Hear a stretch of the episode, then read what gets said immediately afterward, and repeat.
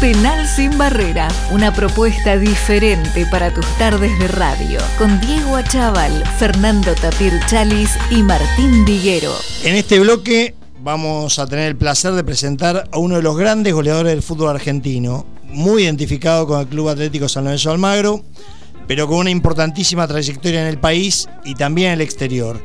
Recibimos a Alberto Federico Acosta. ¿Cómo estás, Beto? Diego te saluda. Hola, Diego, ¿cómo estás? Buenas tardes. ¿Cómo ¿Todo bien? Todo en orden. ¿Vos bien? Bien, bien, bien. Todo muy bien, gracias a Dios. Tranquilo. no te agarramos jugando al golf, ¿no, Beto? No, no, no, no. Mucho calor. no, ¿con este día no jugás generalmente? Sí, sí, sí. Pero bueno, jugamos una, una, una vez por semana y bueno, con un amigo en común que tenemos, sí. eh, íbamos a ir hoy justamente y bueno, se suspendió el torneo, así que eh, lo dejamos para, para la próxima semana. Me dijo que sos muy, muy competitivo, que sos buen jugador y aparte que no te entregas nunca. ¿eh? Y eso yo creo que es la, es la cabeza de uno, ¿no? De haber jugado tantos años, me parece de que no querés perder a nada, más allá de que uno la tiene muy clara de que el golf es para divertirse, la verdad que es un deporte que, que me apasiona pero bueno, eh, la cabeza esa de, estar compitiendo todo el tiempo no la puedo sacar, ni mismo cuando había dejado el fútbol, cuando jugaba con mis hijos, mismo jugando los intercountry a veces también, bueno, no es que me caliento tanto ya, pero, pero bueno, uno quiere, pero ganar, no me lo puedo. Es formativo, hay que tratar de ganar siempre. Con, con, los buenos recursos, pero hay que tratar de ganar siempre. Es así, aparte por respeto al rival. ¿Eh? Sí, sí, por supuesto, por supuesto. Ahora es divertirse, sí, jugar, jugar al fútbol con, con, amigos es algo muy lindo, divertirse, saber de que, bueno, a los 55 años poder, poder seguir corriendo y hacer lo que tantos años hice profesionalmente, ahora es un placer, ¿no? Beto, para arrancar, eh, y sí, coincido plenamente con lo que acabas de decir. Arrancaste, venís de un pueblo muy chiquito, ¿no? De, Arocena, em, y arrancaste ahí, ¿no? Sí, sí, sí, sí, es un, pueblo de Santa Fe que queda entre, entre Rosario y Santa Fe por la ruta, por la ruta 11. Eh, siempre decíamos nosotros, o me cargaban mis compañeros de que era un, que era un pueblo de primera, dice, porque si pasabas en segunda ya, ya no lo veías, decían. que era tan chiquito, decir, dos mil habitantes. Eh, pero bueno, ahí tengo, bueno, vivieron siempre mis padres, mis hermanos, mis sobrinos, eh, viven ahora, voy, yo tengo una casa allá también, voy cada dos o tres meses bueno, ahora para fin de año voy a pasar la fiesta. Sí, la verdad que un pueblito en donde, bueno, de ahí me, me vio la gente de Unión para, para salir Unión de Santa Fe, ¿no? Y debutaste muy joven, ¿no? Sí, sí, decir, yo llegué muy joven al, a decir, joven en el sentido de que yo no hice inferiores en Unión, yo llegué joven a los 16, 17 años, pero ya directamente a reserva y, llegué a, un famoso torneo que era Proyección 86, que se jugaba acá en la cancha de Vélez, que era entrada gratuita. Y bueno, esa fue la, primera inserción de, uno con Unión, en donde llegamos a la final contra River, el River de, de Gorosito. Da la Libera de Vicente. así es, sí, sí, sí, sí. Eh, con ese, ese gran equipo y, y bueno, jugamos la final y bueno, ahí arrancó todo, por eso digo de que no sé si a veces uno dice tuve la suerte o no de, no haber hecho inferiores, a lo mejor si, si hubiese hecho inferiores seguramente uno aprendía muchísimas más cosas porque eso se mama desde chiquito y pero bueno yo llegué de grande ya eh, pero bueno igual eh, agradecido al Club Unión porque me, me, abrió las puertas que eso es lo más importante ¿no? Por supuesto. En San Lorenzo tuviste un montón de procesos, ¿no? Días y vueltas. ¿Cuántas veces? Eh, sí, fueron cuatro etapas. Cuatro etapas. En, el, después que, salgo de Unión, en el 88 llego, llego ahí en el, equipo del Bambino Veira. Después yo me voy afuera, vuelvo en el 92, en el 98 y en el 2001. Esas fueron las cuatro etapas en un club realmente, bueno, que quiero un montón, en donde pasé, pasé, bueno, muchísimas cosas lindas, de las otras también, pero, pero bueno, a veces no es, no es tan, tan fácil para, para un jugador eh, decir volver tantas veces eh, y bueno, la verdad que Unión me, abrió las puertas para el fútbol grande, pero bueno, San Lorenzo fue quien me hizo conocido totalmente porque ahí llegué a la selección y, bueno, pude ir a otros países también a jugar al fútbol. Claro, te hicieron un, muy emotiva la despedida también, ¿no? Eh, el club. Sí, sí, sí, la verdad que yo con 37 años adelanté la despedida porque eh, en el 2000, en el 2003, siendo Pipo el, técnico, yo en junio eh, me hablan los dirigentes para si yo me iba a retirar y que me iban a hacer un partido de despedida cuando yo me retire y bueno, yo ahí lo cerré enseguida y la verdad que me, me apuré, me apresuré un poco a veces porque estaba muy bien futbolísticamente, físicamente y, y bueno, a veces eh, son las cosas que uno por, por hablar con la gente antes, pero bueno, no me arrepiento para nada, pero bueno, a veces todo el mundo te dice de que podría haber eh, estirado un par de años más por, bueno, un poco por, por cómo me manejaba yo tanto tanto afuera como también en la parte física mía, por no haber tenido lesiones y, y eso me ayudó mucho, ¿no? Beto, vos que estuviste en San Lorenzo y Boca, que ahora quiero hacer hincapié un poquito en lo de Boca, eh, ¿Se siente la diferencia en cuanto a los referatos cuando jugabas en San Lorenzo y en Boca, por ejemplo, que cuando jugabas en Unión?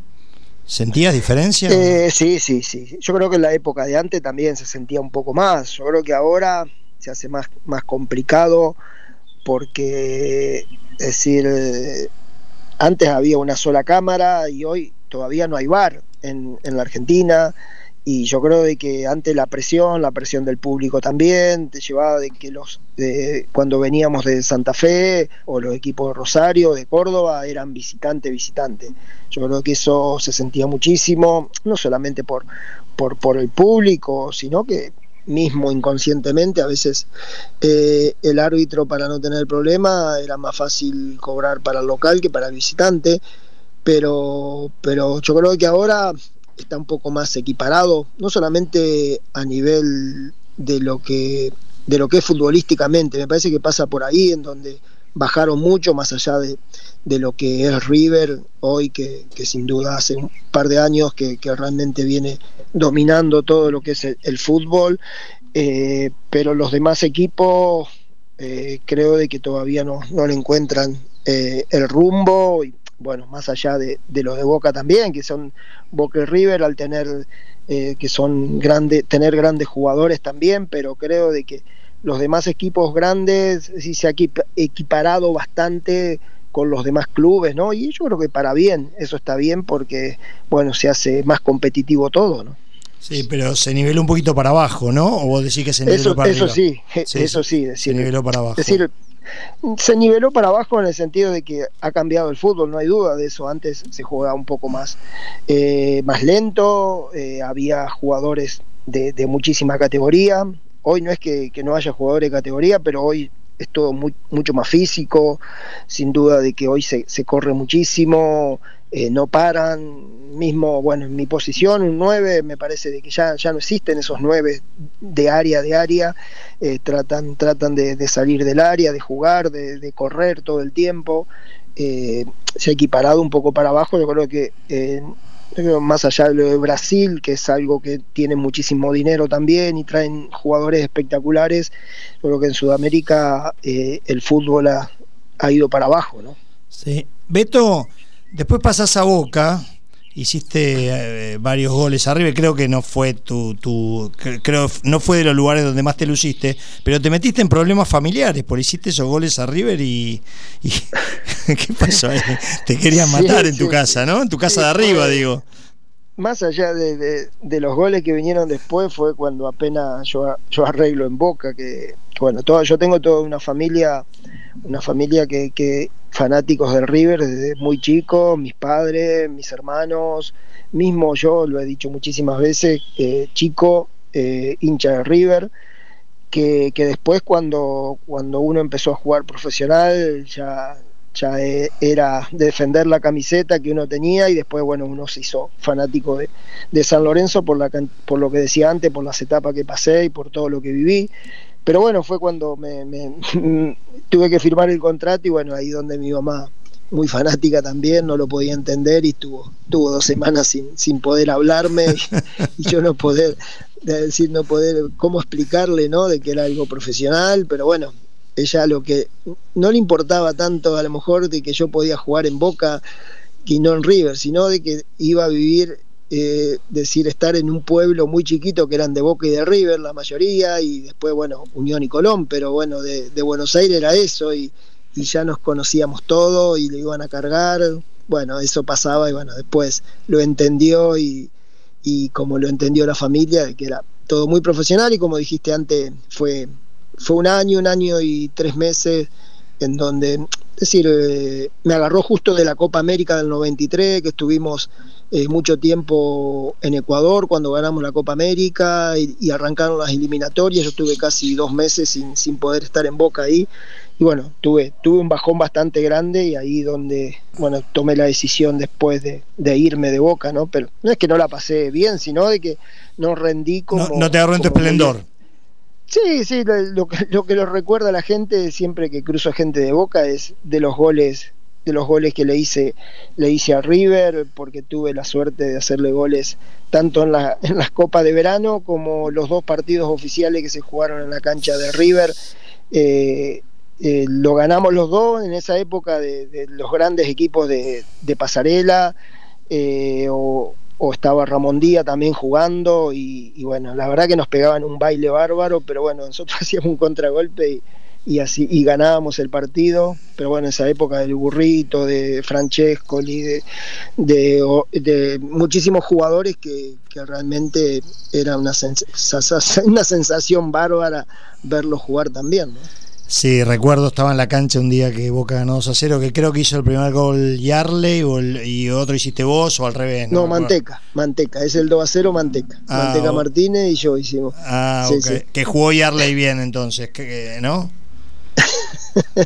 Yarley, no, no, Yarley no, no, no estaba en mi etapa. En mi ah, etapa no, estaba el Beto Márcico, me, eh, confundo con Cabañas, ah, eh, eso fue el 93. Yo creo que Yarley llegó, llegó un poco ah, más tarde, me parece. Ok. Sí, sí, sí. Beto... Es como que sos, es como que sos muy de River, me parece. Ah, bueno, acá sí, pero tratamos de ser objetivos. ¿eh? sí, sí, te sufrí. La verdad que sí, te sufrí, te sufrí. Te sufrí, pero te respeté siempre.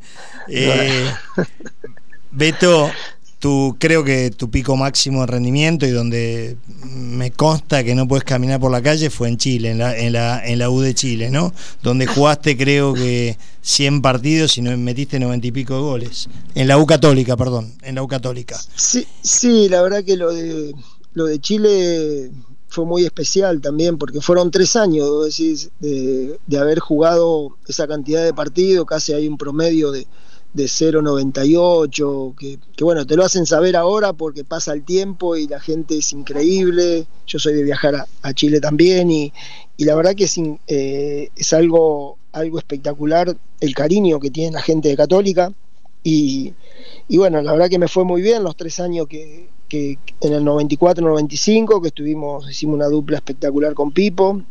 Y después yo me voy a Japón y vuelvo en el 97 con, con, David Visconti, y bueno, ahí pudimos salir campeón y, bueno, la gente es adorable, te recuerdan todo el tiempo, más ahora con el tema de redes sociales, eh, estás allá arriba todo el tiempo y, bueno, la verdad que ahí, es decir, a nivel de, goles fue lo, espectacular, ¿no? Porque era, decir, era todo el tiempo hacer goles, uno se acostumbraba más los nueve que, que uno vive del gol, eh, te, te acostumbrabas a todos los partidos hacer uno o dos goles y la verdad que fue, fue algo muy lindo, tres años maravilloso. ¿no?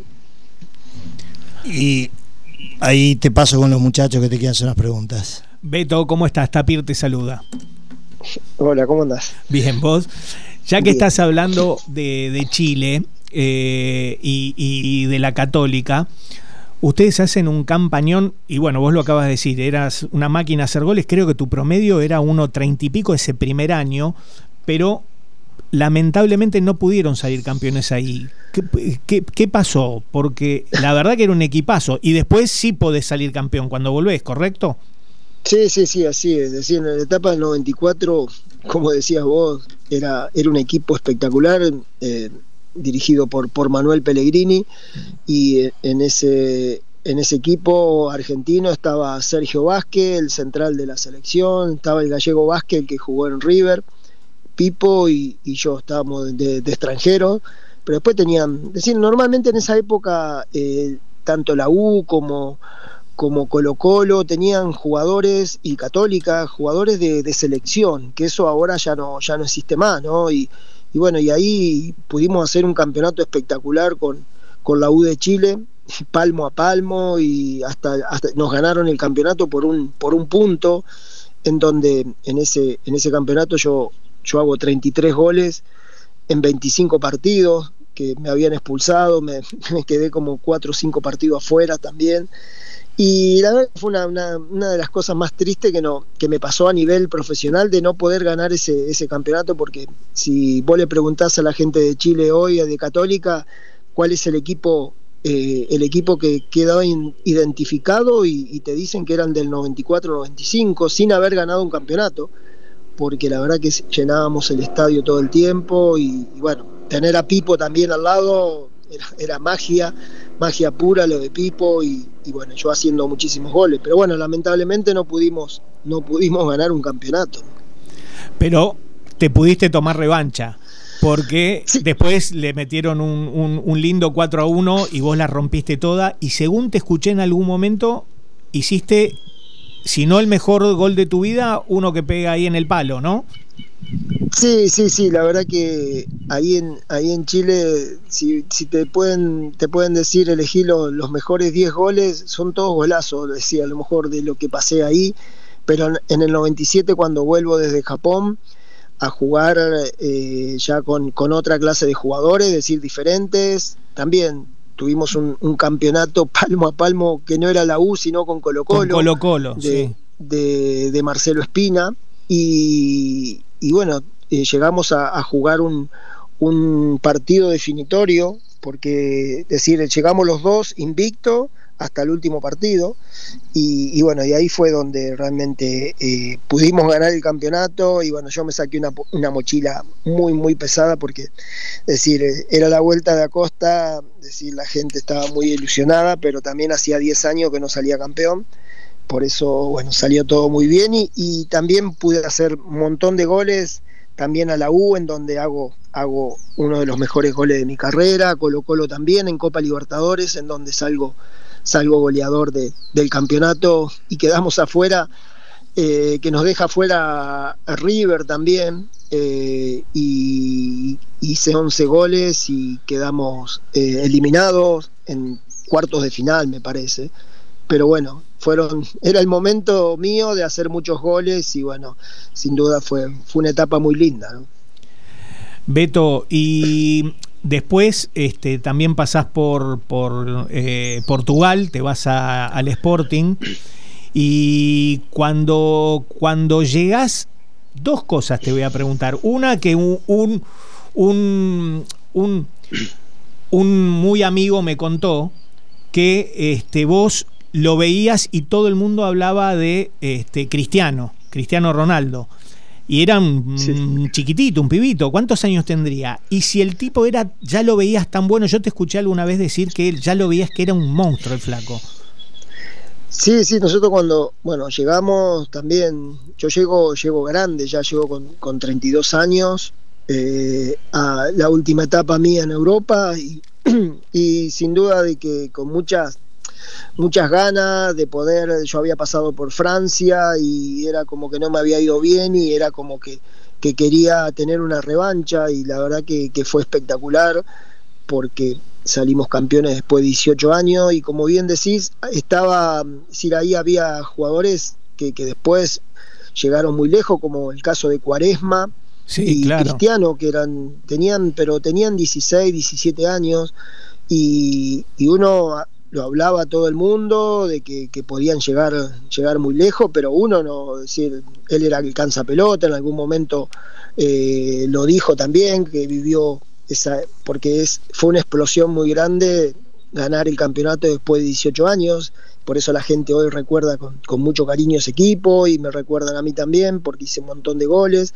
Y Cristiano, me lo ha mandado a decir también con Gabriel Heinze cuando jugaron en el Real Madrid de que la verdad que, teníamos un equipo espectacular porque eran nombres muy buenos también, el caso del arquero, Peter Schmeichel, el, danés, eh, Andrés Cruz jugaba del central brasilero. Tremendo eh, equipo, tremendo. Y había, y había chicos argentinos también, estaba Aldo Duscher con 18 años, Facundo Quiroga con 18 años, llegó eh, Gabriel Heinze también. Heinze, eh, también era un pibito y tuviste un tema también yo no, si no me, no me equivoco, en un entrenamiento. Sí, sí, sí, sí, eh, todos pibes que salieron todos de la, de la cantera de, Newell y, y bueno, y, y Gaby había llegado y bueno, tuvimos un altercado en la cancha, nos peleamos por, porque jugaba para los suplentes y yo, yo mi forma de jugar, le, giré y le metí un codazo y lo lastimé en la boca y ahí tuvimos también, tuvimos casi 15 días sin, sin poder hablarnos y, y la verdad que éramos argentinos hasta que hasta que tomé la decisión yo de ir a hablarlo, porque él era un terco de esos de que con 17, 18 años no, no daba el brazo a torcer. Y bueno, yo por, por la experiencia, digo, este, un pibe, si nadie te conoce, le decía yo, me, me querés hacer estas cosas y, y después no lo podía sacar de mi casa. Es decir, nos hicimos tan amigos que, que la verdad que un pibe espectacular y bueno, también una carrera increíble, ¿no? La que hizo no cambió mucho, ¿no? Sigue siendo terco todavía. no, en eso sí. En es bravo, no ¿eh? Cambiar. No, no, no lo puede cambiar. Sí, un entrenador espectacular,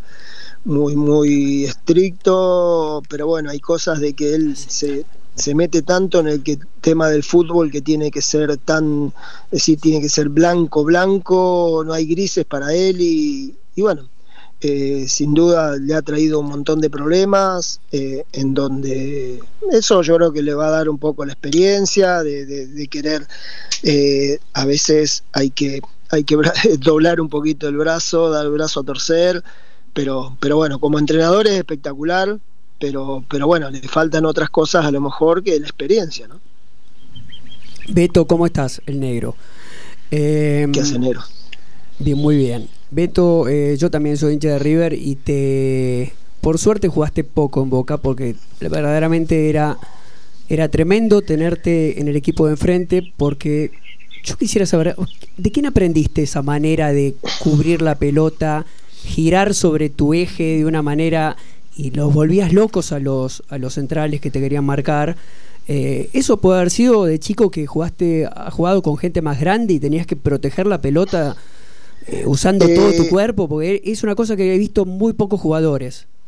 Sí, yo creo que uno ya, viene desde, desde, chico, me parece. Yo tuve, tuve la suerte también de que tener un hermano mayor de tres años y jugaba siempre al fútbol contra, eh, contra los amigos de él. Y como siempre jugué de nueve, siempre me cuenta él, a veces yo no tengo tengo recuerdo, pero cuando chico, eh, es decir, me ponía a veces a llorar si no me daban la pelota, porque era, era de, querer tanto de jugar en el área que peleaba todo el tiempo. Y bueno, y ahí salió en donde cuando llegó Unión, también una de las cosas más lindas que me pasó fue, fue tenerlo de técnico a Leopoldo Jacinto Luque, en donde Leopoldo ahí sí que me dejaba después de, las prácticas una hora todo el tiempo para definir. No, él no era tan, tan de, jugar con, con, los brazos de espalda, ¿no? Pero, pero sin duda de que muchísimas cosas lo aprendí de, Leopoldo, porque fue, tuve el placer de poder, de que me, me dirigiera en reserva y en primera y en unión. Y después yo creo que a medida que iban, pasando los, años de haber jugado con el Bambino Veira, en donde eh, a veces el bambino me, ponía como solo un solo delantero y, ahí era, lucharla, pelearla con, con defensores eh, robustos. Y, bueno, uno aprendió un poco de ahí a poner los brazos, a, girar, a, aguantar la pelota, porque a veces era tener un... Eh, a veces los defensores decían, te la tiramos a vos y gana algo, me decían, ganar algo era o, o, girá y andate al arco, o, o ganá un FAU, o, o inventá un FAU, o hacer lo que quiera para descansar, decían. Y bueno, un poco se, se, aprendía en esa época, se aprendía desde ese lado, ¿no? Claro, claro. Y decime, Beto, em, por lo menos yo como espectador no he visto una dupla, en serio te digo, ¿eh? no he visto una dupla como la tuya y la de Pipo. Eh, era como que trascendía eh, el fútbol, era como que estaban unidos, era, era perfecta la combinación entre ustedes. ¿Alguna vez jugaste con alguien con el que te entendieras así o, lo de Pipo fue una cosa inigualable? No, lo, de Pipo, no hay duda que no, no nos conocíamos, la única vez que lo había visto yo a Pipo fue en, esa final del Proyección 86 y después cuando llegamos a San Lorenzo, la primera etapa, ahí llegamos juntos. Y fue como ese amor a primera vista, ¿no? En donde eh, parecía que nos conocíamos de muchísimos años porque siempre, siempre decíamos lo mismo de que tanto Pipo me necesitaba a mí como yo lo necesitaba a él, por, por mi forma de jugar, que era de picar todo el tiempo, y, y, a, y a, eso me llamaron, decía Pipo, porque era tan, tenía una pegada tan exquisita que, que vos, girabas nada más y te la, te la ponía en el pecho y tenía que ir con la pelota nada más para poder definir. Por eso era, era bueno hacer diagonales todo el tiempo, porque Pipo tenía ojos, ojos en la nuca, porque a veces no te dabas cuenta de que estaba de espalda, pero la pelota venía igual. No, fue, un, fue un jugador extraordinario, que, es decir, he jugado con jugadores exquisitos también, ¿no? Pero, pero cómo nos entendíamos, yo, yo creo de que fue una de las, las últimas duplas de los 30 años, eh, decir, porque se habló mucho de Bochini y Bertoni, también de, Guillermo y, Palermo también, pero no, no cuando, decir, no solamente en San Lorenzo, sino fue en Chile, tuvimos un paso por Japón también, y la verdad que anduvimos muy bien en todos lados. ¿no? Eh, ok, ok. Bueno, em, estamos... Pregunta, eh, la selección, vos ganaste la Copa América del 93 y en algún momento te escuché decir que no, que no pudiste rendir como, como, los equipos en donde brillaste en la selección. Eh, contame, me gustaría saber cómo se sintió eh, el partido contra Colombia esa noche, ese vestuario, después del 5 a 0, Beto. Eh, primero fue una sorpresa muy grande, pues nosotros hasta hasta ahí veníamos, veníamos muy bien, veníamos, eh, es decir, el partido en Colombia que nos habían sacado el invicto de 33 partidos, eh, pero nosotros veníamos muy bien, eh, no, era, no era un equipo espectacular que quedaba, a lo mejor había diferencia con el que ganó la Copa América en Chile, con el que ganó la Copa América en Ecuador, ¿no? Porque eran diferentes, pero era un equipo de hombres y la verdad que fue sorpresa más que nada porque llegaron seis veces, nos metieron cinco goles, nosotros, yo recuerdo, yo, yo entré en el segundo tiempo ese partido y tuvimos, Bati tuvo tres o cuatro situaciones, yo tuve un par también, los otros jugadores que, que, que, que estaban también tuvieron, nomás que no la pudimos meter y fue, fue la verdad que un golpe un golpe hasta el día de hoy, que se habla solamente de ese 5 a 0, con un Colombia que, tenía jugadores extraordinarios también, ¿no? Pero que, no era, eh, yo creo que de ahí empezó a levantar ese Colombia, se habló del Colombia de Valderrama, pero a nosotros nos golpeó duro y, bueno, también eh, fue un golpe para varios jugadores que, después quedamos afuera de, del Mundial del 94, porque después terminan clasificando por el repechaje y bueno, ahí ya varios de nosotros ya no, ya no estuvimos ahí. Sí, fue un golpe durísimo. Te hago la última, Beto. Como jugador, ¿San Carlos de Apoquindo o el nuevo gasómetro? No, el nuevo gasómetro. Para, para mí, para mí fue algo increíble lo que, lo que viví ahí por, por la cantidad de, de partidos jugados y por estar un poco en el, son cosas diferentes, es decir, pero a lo mejor lo, de, lo del nuevo gasómetro es algo especial, ¿no? Ok, gracias Beto.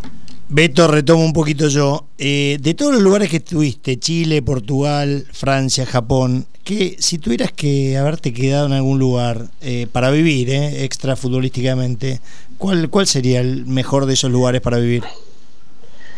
Yo creo que hoy no sé tanto, pero en los años 90 me parece que Chile Chile era otra cosa.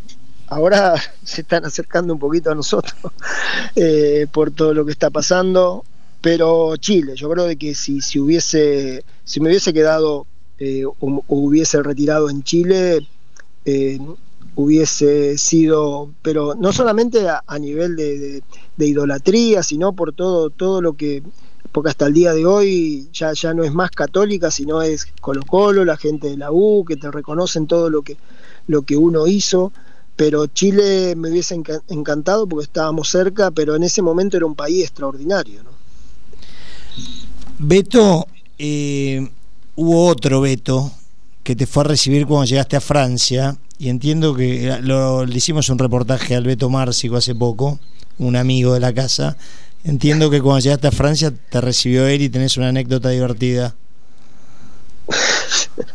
un loco, un loco de la guerra, la verdad que una persona increíble, pero, pero bueno, el Beto en esa época cuando yo me, yo me voy a Francia, al Toulouse, el Beto hacía seis años, cinco o seis años que estaba y era es decir, no había tanto, no había nada, es decir, cómo, cómo saber eh, quién, e, cómo estaba el Beto Márcico, quién era el Beto Márcico, cómo jugaba, qué goles hacía, porque si hoy apretás un botoncito del celular y, te salen todos los, goles, en esa época no, no había nada, no había redes sociales, y cuando llego al aeropuerto, eh, el dirigente, el presidente que me fue a buscar, el presidente del club, me dice, mira que va a venir el Beto Márcico a, a recibirte y, y me dice, anda, anda caminando, dice que, lo vas a encontrar.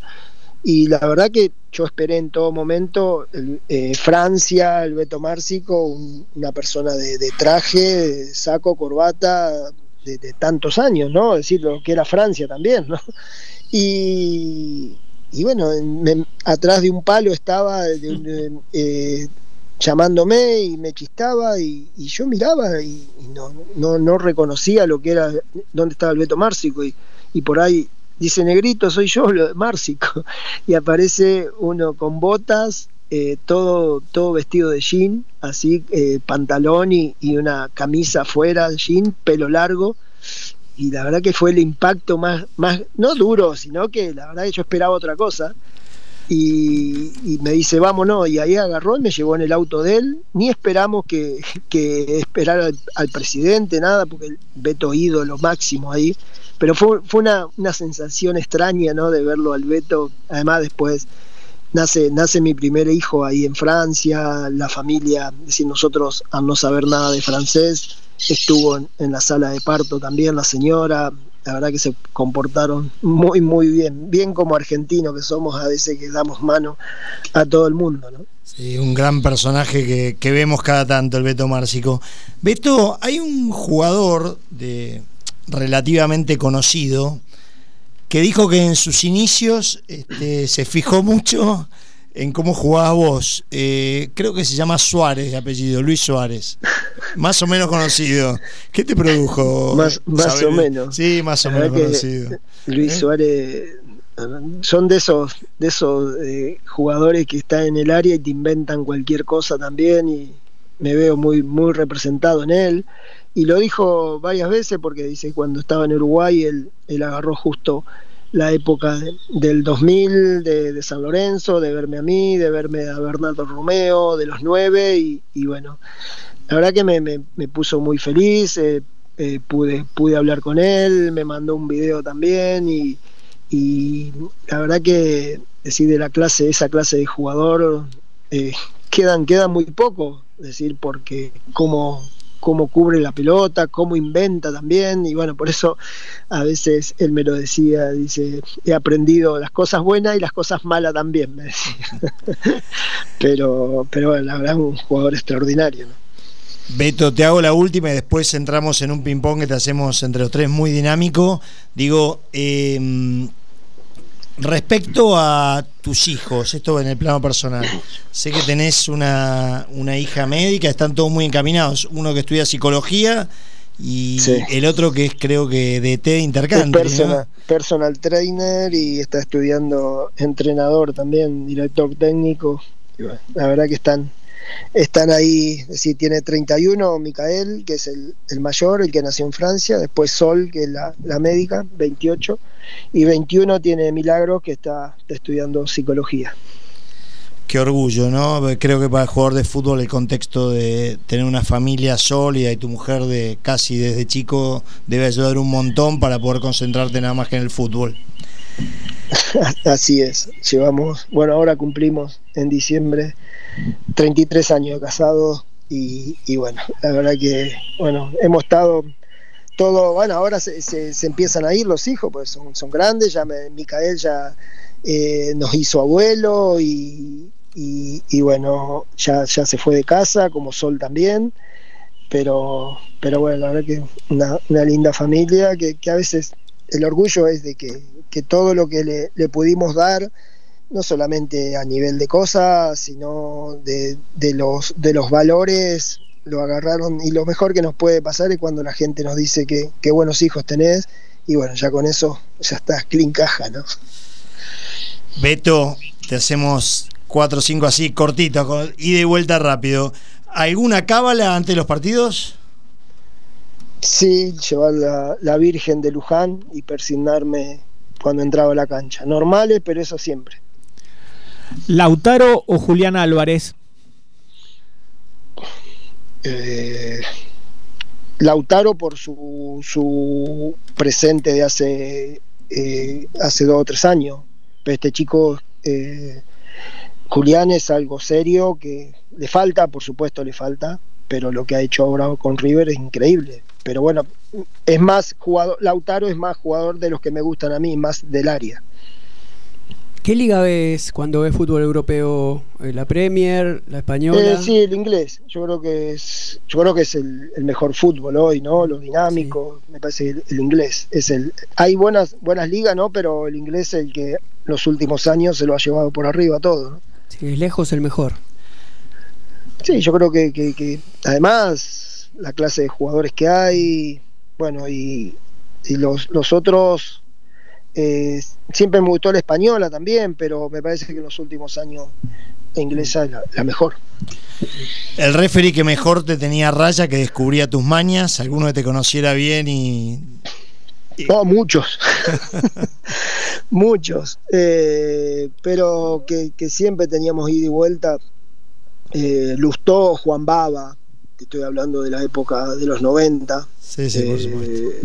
Sin duda que eran los árbitros que, Después a Castrile lo agarré de última, que, que, era ese era el más duro, ¿no? Pero sin duda Expósito, Expósito en la época de Unión mía, en el 88, 87, también eran grandes árbitros, pero que no te, si te tenían que prepotear, te prepoteaban, es decir, era una pelea. Es lo mismo que dije anteriormente, al no haber cámaras y todo eso, hoy a lo mejor no lo haces porque salís en todos lados al otro día y, estás eh, una semana por lo que dijiste o por lo que hiciste, pero antes, antes pasaba desapercibido eso. ¿Un buen asado o las milanesas de tu mujer? Uy, me matás. Un buen asado. Te la, puse jodida, ¿eh? pero viste, pasa que hoy, hoy haces, asado cada, con suerte, 15, 20 días. Está complicado meter un no. No, querés quedar mal con la patrona, ¿no? Déjame Hacer la gran subeldía. Déjame tirar por, por las milanesas de mi señor. ¿Qué, qué, qué defensor eh, te le hizo más difícil, Beto, acá en Argentina? Difícil, yo creo que hubo. Los que, más me pegaron fueron Tanucci, un, uh. flaco que jugaba en, Temperley, y después lo, pude también en, Chile, lo enfrenté en Chile, me mató a patadas. Eh, y, y también no sé si se acuerdan de Vallejos. Sí, Abelardo, Vallejos. Sí, yo soy fan de Racing, así que lo conozco bien. Eh, eh, fue, fue terrible, terrible. Después eh, de jugar contra jugadores eh, de la clase de, que no hablaba Bermúdez, el de Boca, ese no, te pegaba solamente y bueno, vos sabías con quién te enfrentaba porque no, no tenías que hablarlo. Él me decía, eh, peguemos no, pero no, no hablemos. Y bueno, eso eran guerras que, que, uno sabía de que, que, te esperaba cualquier cosa, ¿no? Pero en esa época había, había jugadores, es decir, que muy, muy, muy diferente a lo que son ahora. Yo creo que ahora le falta muchísimo a todos los chicos, pues son demasiado jóvenes también. Y, a veces eso, el aprendizaje, es decir, antes eran jugar con jugadores de, de, 30, 30, 32 años y ahora son todos chicos de 18, 19, 22 años y, y bueno, le falta la experiencia más que nada. Beto, un lujo haber estado con vos. Por otra parte, te aviso que el, nuestro auspiciante, Club Náutico Buchardo, que después te voy a pasar toda la data, te invita a una comida para vos y tres personas más, o sea, una comida para cuatro. El dueño ahí, Sergio el Gordo, me dice que te conoce, te quiere llevar a comer los asados de los jueves, pero, pero que no, que te cuestas, que, te, que sos escurridizo. Pero bueno, la comida la tenés ganada. ¿eh? Bueno, muchísimas Después gracias. te paso la data para que te contactes, para ir con quien vos quieras. Te mandamos un abrazo grande, eh, un placer haber hablado con vos y que tengas muy buenas tardes. Bueno, gracias y un placer hablar de fútbol y, recordar viejas épocas, a veces que es, es un placer para mí también. Así que les mando un gran abrazo para todos y buen año. Un placer, Beto. Muchísimas gracias. Muchas gracias. Abrazo grande. Penal sin barrera. Una propuesta diferente para tus tardes de radio. Con Diego Achával, Fernando Tapir Chalis y Martín Diguero.